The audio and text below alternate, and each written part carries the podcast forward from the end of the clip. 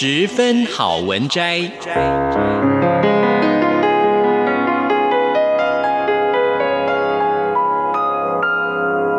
十分钟的心灵补给站。无论是快乐还是悲伤，不管是白天或是黑夜，阅读一篇好文章，也许只要短短十分钟，却能在你的心头低回，往复不已。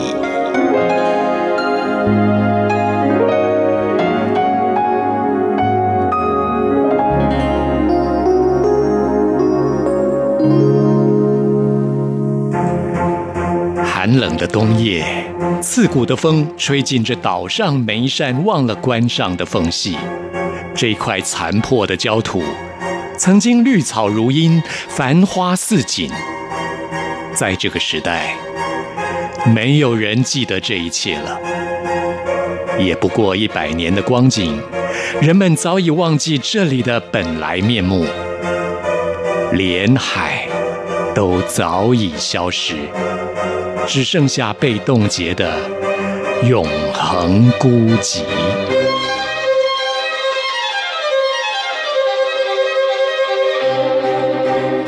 一百年前的那场战争，摧毁了这岛上的一切。这里成了孤岛，所有虚假的事物就这么轻易地被消失了。无需炮火的战争。比任何人类历史上出现过的武器更令人毛骨悚然。当然，这场战争也消耗掉岛上所有的能源，直到十年前，新的能源 TN 六十四的出现，现在阿瑞斯才能驾驶这台破烂的飞行车，在 A 九公路上来来去去的徘徊。寻找他下一个猎物。在高地上开车本来就是严苛的工作，在这样的情况之下，总是会发生很多不同的意外。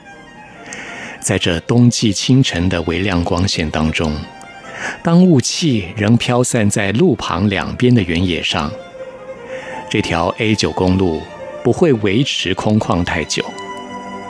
那些无从判断属于哪种动物的毛茸茸的尸块，散落在路面上，而每一具早晨仍然保持新鲜的尸体，都被封存在生前将道路误以为自然栖地的动作瞬间。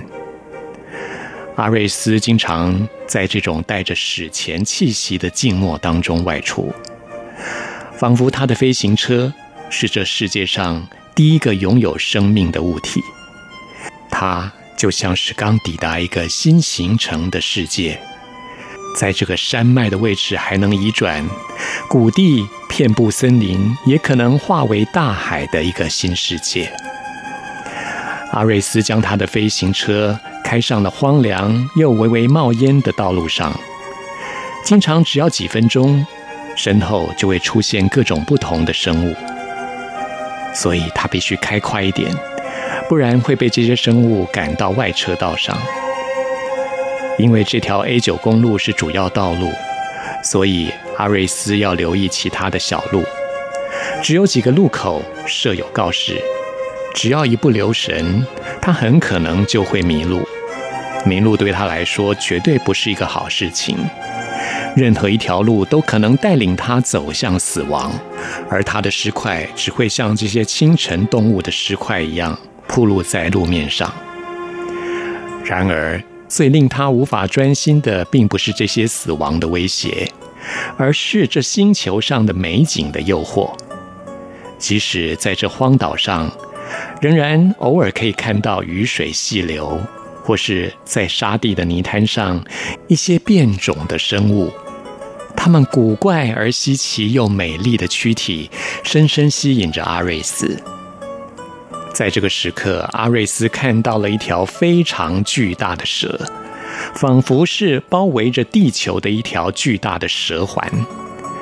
这条蛇形成完美的对称，这个对极性在它的头跟尾衔接之下，令人不得不被震慑住。那条蛇发出震撼人心的嘲笑，嘲笑这世上一切相反的东西。那巨大的蛇开始留恋它的姿态。所谓相反的事物，奇极的却归于相似，彼此隔得最远的结果却是最为接近。这条由巨蛇所形成的环，就说明了这个道理。肉体跟精神、感觉跟知觉、外表跟内心，总是在距离这地球更远的地方互相连接。白云一般的蛇环绕着地球相接，它比这蛇环更高的地方相互连接。肉体的边缘跟精神的边缘，肉体的边境跟精神的边境。阿瑞斯总是对他们发生莫大的兴趣，而在不远处的一个深渊，阿瑞斯可是一点兴趣都没有。他心想：这个深渊就让其他人去认识吧。为什么呢？因为这些深渊显得十分浅薄。这个看起来不可测的深渊，对于他来说显得非常的浅薄。他觉得。这个所谓的深渊，真的是凡庸俗气。